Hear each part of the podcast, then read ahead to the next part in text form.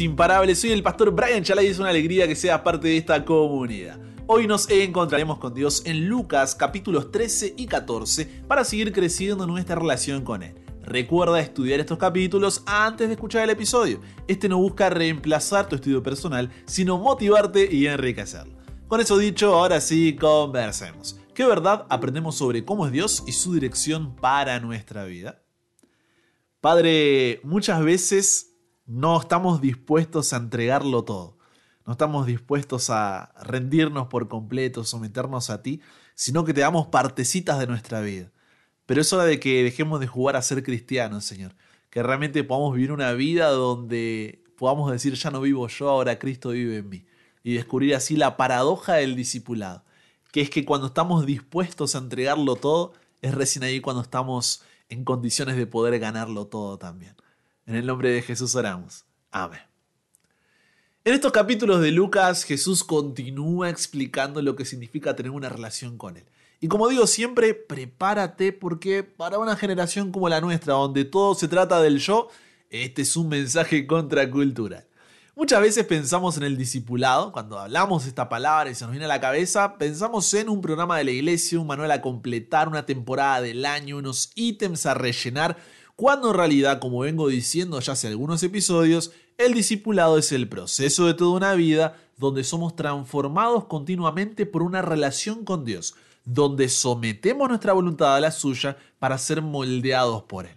Ser cristiano no es solo un consentimiento intelectual con un conjunto de creencias, sí, yo creo en esto, esto, esto y aquello, no.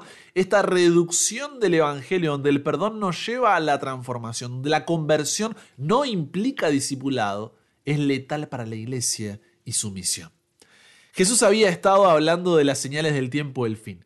Y conectado a eso, Lucas 13 comienza con una noticia que le dan a Jesús sobre una masacre. Una masacre donde personas de Galilea habían sido muertas por Pilato, prefecto romano en la provincia de Judea. A lo que Jesús responde en Lucas capítulo 13 versículo 2 diciendo, ¿pensáis que estos galileos, porque padecieron tales cosas, eran más pecadores que los demás galileos? Esto nos da a entender que para los mensajeros y el público reunido alrededor de Jesús, por lo menos en cierto grado, la muerte de estas personas era un castigo divino.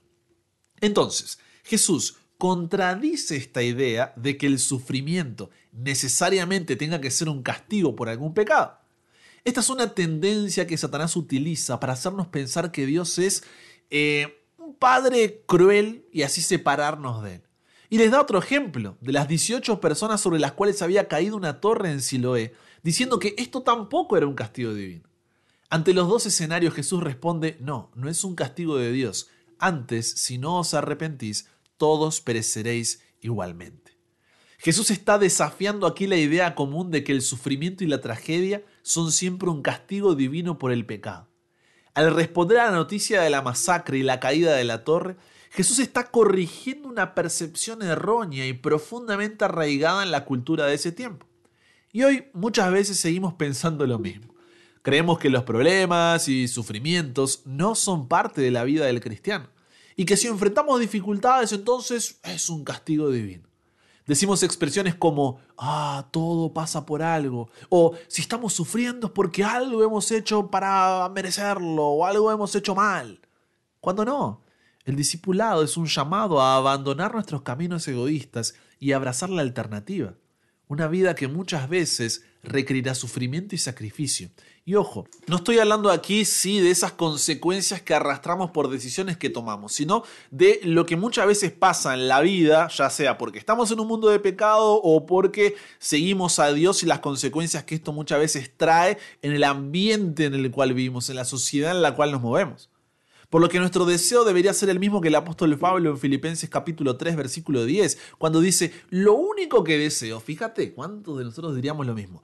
Lo único que deseo es conocer a Cristo. Hasta ahí todo bien, ¿no? Es decir, experimentar el poder de su resurrección. Hasta ahí, perfecto. Atención ahora, sufrir como Él sufrió y aún morir como Él murió, si es necesario. ¿Estarías dispuesto a decir esto? Lo único que deseo es conocer a Cristo es decir, experimentar el poder de su resurrección, sufrir como Él sufrió y aún morir como Él murió. Esa es una conversación para la que no estamos preparados, ¿cierto? Para Satanás existe poca diferencia estratégica entre matar discípulos de Jesús y sacarlos de la acción, alimentando esos deseos egoístas que tenemos. Él se alegra cuando ve nuestras iglesias llenas, llenas de personas que no están interesadas en Dios, sino en lo que Él puede hacer por ellos. El pueblo judío en aquel momento estaba en la misma. Y Lucas nos muestra a qué nos lleva esta forma de pensar. Y lo expresa de diferentes maneras. En Lucas capítulo 13, versículos 6 al 9, Jesús cuenta la parábola de una higuera estéril, diciendo que cuando solo pensamos en nosotros, dejamos de dar fruto y nos volvemos obstáculos para la salvación de otros. En Lucas 13, versículos 10 al 17, Jesús sana a una mujer encorvada en sábado. Era creencia judía que solo se podía atender a un enfermo en sábado si su vida estaba en peligro porque era el día de reposo. Y como esta mujer había estado así hace 18 años, no había ninguna emergencia, pensaban. Porque cuando solo pensamos en nosotros, nos volvemos legalistas. En Lucas capítulo 13, versículos 18 y 19, está la parábola de la semilla de mostaza. Aquí Jesús resalta cómo los discípulos no entendieron que el reino de Dios no sería un reino terrenal y poderoso como esperaban, sino algo que crecería gradualmente. Y hoy nos pasa lo mismo.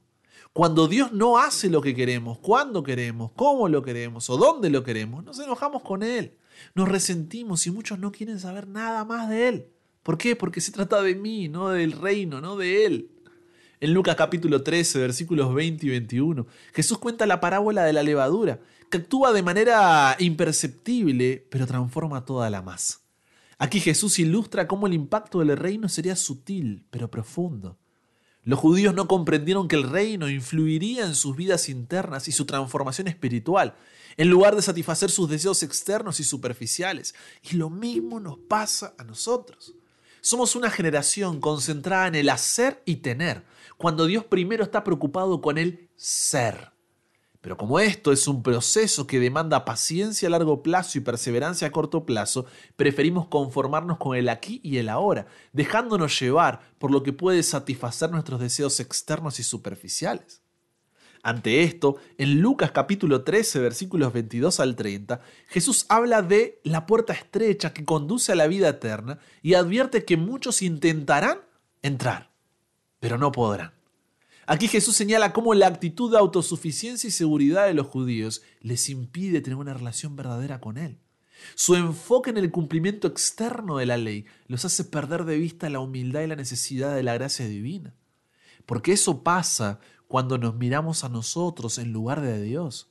Creemos que la salvación es algo que nosotros nos ganamos, orgullosos, creyéndonos más que, o frustrados porque nos creemos menos que cuando en realidad nada merecemos y todo es por la gracia de Dios.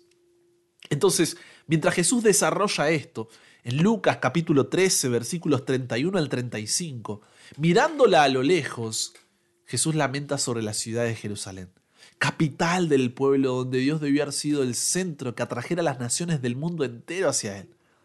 Pero en lugar de esto, su propio pueblo rechazó sus mensajes y enseñanzas. Esto nos muestra cómo los deseos egoístas de los líderes judíos por mantener su posición y autoridad les impide reconocer la oportunidad que tenían enfrente. Estaban tan concentrados en la obra del Señor que se olvidaron del Señor de la obra. En Lucas capítulo 14 versículos 1 al 6, Jesús sana a un hidrópico, al igual que con la mujer encorvada lo hace en sábado, desafiando nuevamente la interpretación legalista de los judíos resalta cómo su enfoque en las reglas y regulaciones les impide ver el valor del amor, de la compasión en la vida de fe. En Lucas capítulo 14, versículos 7 al 14, Jesús presenta una parábola sobre la elección de asientos en una boda, enseñando la humildad y el servicio. Aquí muestra cómo la búsqueda de reconocimiento y estatus por parte de los judíos les impide entender el valor de la humildad y el servicio en el reino de Dios. Y esto también nos pasa. Buscamos la aprobación de todos, ¿eh? menos la que realmente importa. Corremos detrás del poder, el prestigio, cuando nunca se trató de eso. En Lucas capítulo 14 versículos 15 al 24, Jesús relata la parábola de la gran cena en la que los invitados rechazan la invitación debido a sus ocupaciones y preocupaciones de este mundo. De la misma forma, hoy estamos tan metidos con nuestras propias responsabilidades de la vida que nos olvidamos de la más importante. La posponemos cual alarma, pero nunca despertamos. Todo se trata del aquí y el ahora. Limitamos nuestra visión a la vida en esta tierra, cuando esta no es más que un paréntesis en la eternidad. ¿Cuál es el resultado? Capítulo 14 de Lucas termina los versículos 34 y 35 con Jesús utilizando la analogía de la sal, que pierde su sabor, para destacar cómo los seguidores de Dios pueden perder su influencia si no mantienen su compromiso verdadero. Los judíos no comprendieron que su relación con Dios no podía ser superficial y ritualista, sino que requería un corazón sincero, requería un compromiso profundo. ¿Te das cuenta de lo que sucede cuando no entendemos correctamente este proceso de discipulado? Nos quedamos solamente con la justificación y la glorificación, pero no nos interesamos en la santificación. Dejamos de dar fruto y nos volvemos obstáculos para la salvación de otros. Nos tornamos legalistas. Pensamos que se trata de lo que Dios puede hacer por nosotros y no de lo que nosotros hacemos por Dios. Preferimos conformarnos con el aquí y el ahora, dejándonos llevar por lo que puede satisfacer nuestros deseos externos y superficiales. Nos volvemos autosuficientes y seguros en nosotros mismos. Priorizamos la posición y la autoridad antes que el servicio. Hacemos de las reglas un fin en sí mismas. Buscamos la aprobación de todos menos la de Dios. Ponemos nuestras responsabilidades cotidianas por delante de nuestra relación con Dios y nos volvemos superficiales. La verdad sobre el discipulado la encierra el apóstol Pablo en Gálatas 2.20 cuando dijo, ya no vivo yo, ahora Cristo vive en mí. La paradoja del discipulado es que solo tienes todo cuando estás dispuesto a no tener nada. Cuando entiendes que, como dice Romanos 11:36, de Él y por Él y para Él son todas las cosas. Porque solo ahí, como menciona Romanos 12, 1 al 2, no nos conformamos a este mundo, sino que entregamos nuestra vida como sacrificio, siendo transformados, porque no es nuestra voluntad la que buscamos, sino la de Dios, que es buena, agradable y perfecta. Entendiendo esto, si miras tu vida, ¿puedes decir que eres un discípulo, una discípula de Jesús? ¿O te identificas con alguna de las características que vimos que sucede cuando no entendemos lo que esto realmente significa? Ahora, uno puede decir, pero Brian, ir hasta la muerte. Se necesita una motivación muy grande para llegar a estar dispuestos a tanto por alguien.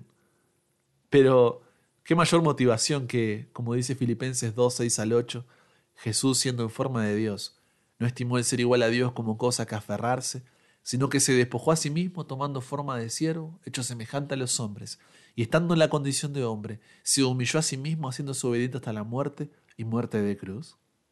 Como agrega 1 de Juan 4:19, nosotros lo amamos a Él, porque Él nos amó primero. ¿Cómo no voy a estar dispuesto a dar mi propia vida cuando Él, siendo Dios, estuvo dispuesto a entregar la suya primero, sin que yo lo merezca? Pero somos una generación que no entendemos esto. Ponemos excusas como tengo demasiadas responsabilidades durante el día, mi trabajo me agota, no tengo tiempo por causa de mis estudios, mi familia es complicada, estoy enojado con el hermano de iglesia que hizo o dijo tal cosa, me la paso procrastinando, estoy siempre en las redes sociales, mis amigos o familiares se burlan de mi fe, Dios no hace lo que yo quiero, como, dónde o cuándo lo quiero, no siento la presencia de Dios, el culto de la iglesia es demasiado aburrido, la predicación, la música.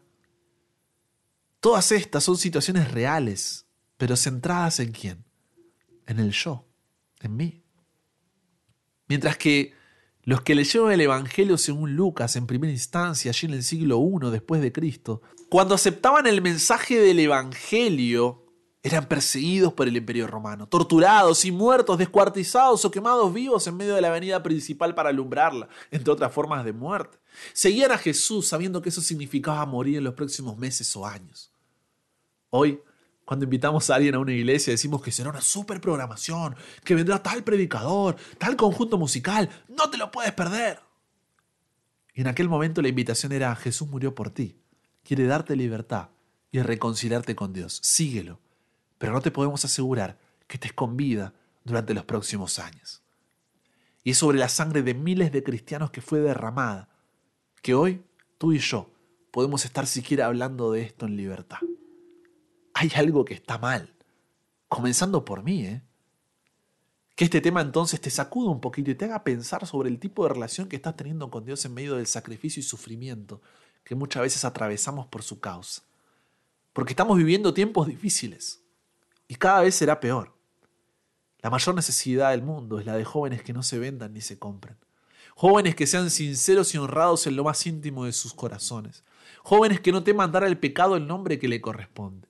Jóvenes cuya conciencia sea tan leal al deber como la brújula al polo. Jóvenes que se mantengan de parte de la justicia, aunque se desplomen los cielos. Conversamos con Dios sobre esto. Padre, queremos ser una generación que estemos dispuestos a decir como Romanos 14:8, si vivimos, para el Señor vivimos, y si morimos, para el Señor morimos. Así pues, sea que vivamos o muramos, del Señor somos. Pero para eso necesitamos buscarte cada día, Dios. Ser discípulo no significa que no cometeremos errores, pero sí que estos, en lugar de alejarnos de ti, nos recordarán cuánto te necesitamos. Y gracias hoy por recordarnos cuánto te necesitamos. Queremos vivir una vida donde ya no vivamos nosotros, sino que tú vivas en nosotros, una vida para tu gloria. Ayúdanos a evaluar, a reflexionar, a meditar sobre nuestra propia relación contigo y a poder empezar a caminar en la dirección correcta, siendo pacientes a largo plazo, entendiendo que es un proceso, y perseverantes a corto plazo, para buscarte cada día sin excusas. Nos entregamos hoy a ti, Dios. Cámbianos, renuévanos, transfórmanos, somos tuyos. En el nombre de Jesús oramos. Amén. Y con eso llegamos al final. Comparte con otros lo que aprendiste hoy. Súmate a la comunidad en WhatsApp totalmente gratis si todavía no lo has hecho para recibir una notificación de tu celular cada mañana, escuchar los episodios sin conexión, tener material extra, hacer tus preguntas, acceder a contenido exclusivo y te espero en el siguiente para que nunca pares de aprender y nunca pares de crecer. ¿Por qué? Porque hasta el cielo no paramos.